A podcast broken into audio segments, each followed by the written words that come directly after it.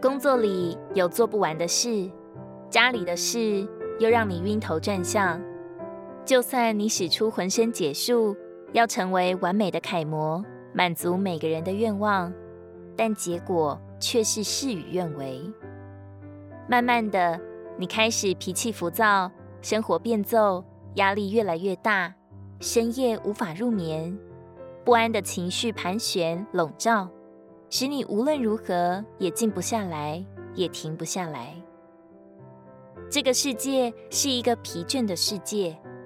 有人忙得不可开交，焦头烂额，自然是劳苦不堪；有人积蓄丰厚，完全不必做工，谁知人可以闲下来，心却停不了，更累。许多时候，我们就像旧约时代的以色列人，只期盼法老减轻工作，并不盼望出到分别之境。今天的法老，更是变本加厉的巧取豪夺，所以只要还在他的权下，得满足和安息是没有指望了。真实的安息不是工作的减少，也不是责任的减轻。主耶稣是要我们这个人带同所有的重担来到他的面前，他必使我们得安息。这是真正的安息。是不必做什么就可以得到的，所以主耶稣是从来不受外面的影响的。当船上风浪顶大的时候，主耶稣在睡觉，门徒却喊叫说：“我们丧命了。”主叫我们真看见，不信的心还存在的时候，安息是不能来的。我们里面一直与主交通。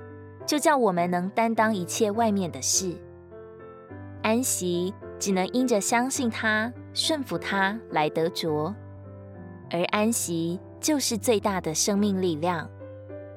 愿你也到主这里来，得着安息的生命，因为主耶稣在马太福音十一章二十八节说：“凡劳苦担重担的，可以到我这里来，我必使你们得安息。”不要再思绪纷扰、烦躁不安，而得以过一个平静安稳又常常喜乐的生活。